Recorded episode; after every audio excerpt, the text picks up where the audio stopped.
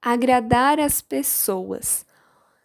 Essa tarefa, ou melhor, esse desejo, é muito difícil, ainda mais quando nós precisamos nos mudar completamente, seja rotina, seja forma de se vestir, seja forma de se comportar, justamente para ter acesso a algum grupo específico.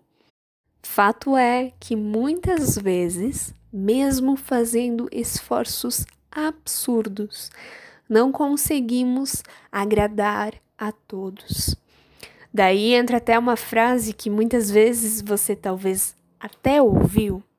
Nem Jesus agradou a todos. Pois é.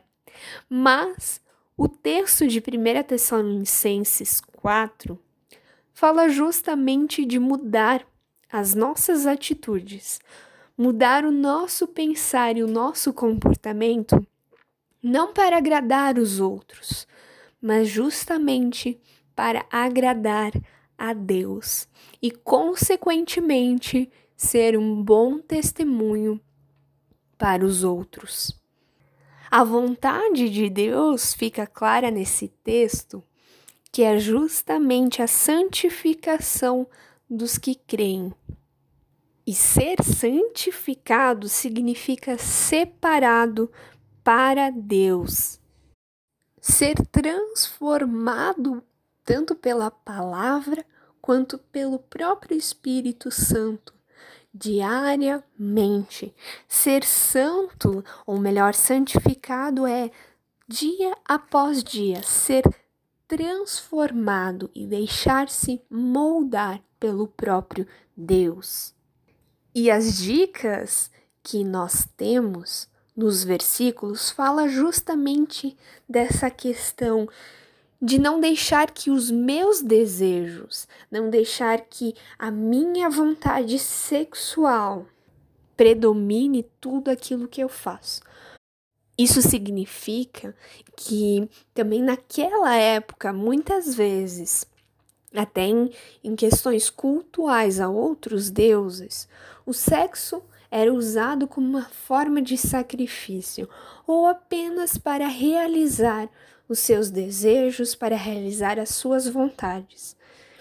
E não significa que o sexo é pecado, afinal, Deus criou ele também para ser parte da vida de um casal. Mas isso também tem o seu espaço e o seu tempo dentro do casamento. O nosso corpo é para ser tratado de maneira santa e honrosa. Isso mostra justamente que o nosso corpo tem valor, afinal, ele foi criado por Deus. Nele habita o Espírito de Deus e nele habita o fôlego da vida que Deus também nos deu.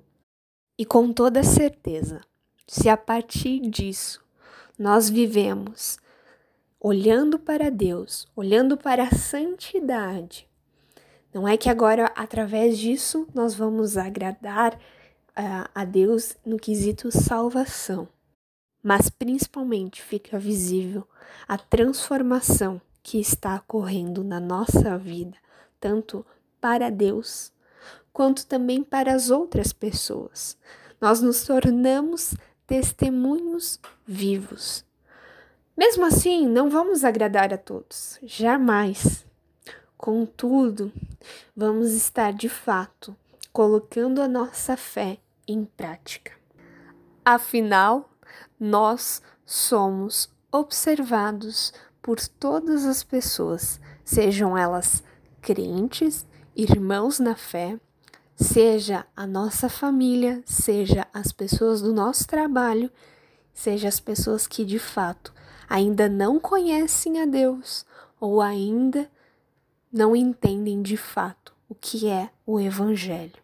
Que de fato você possa viver diariamente voltado para a palavra de Deus, voltada para o agir do Espírito Santo na sua vida, e que possa ser um bom testemunho para aqueles que estão à sua volta.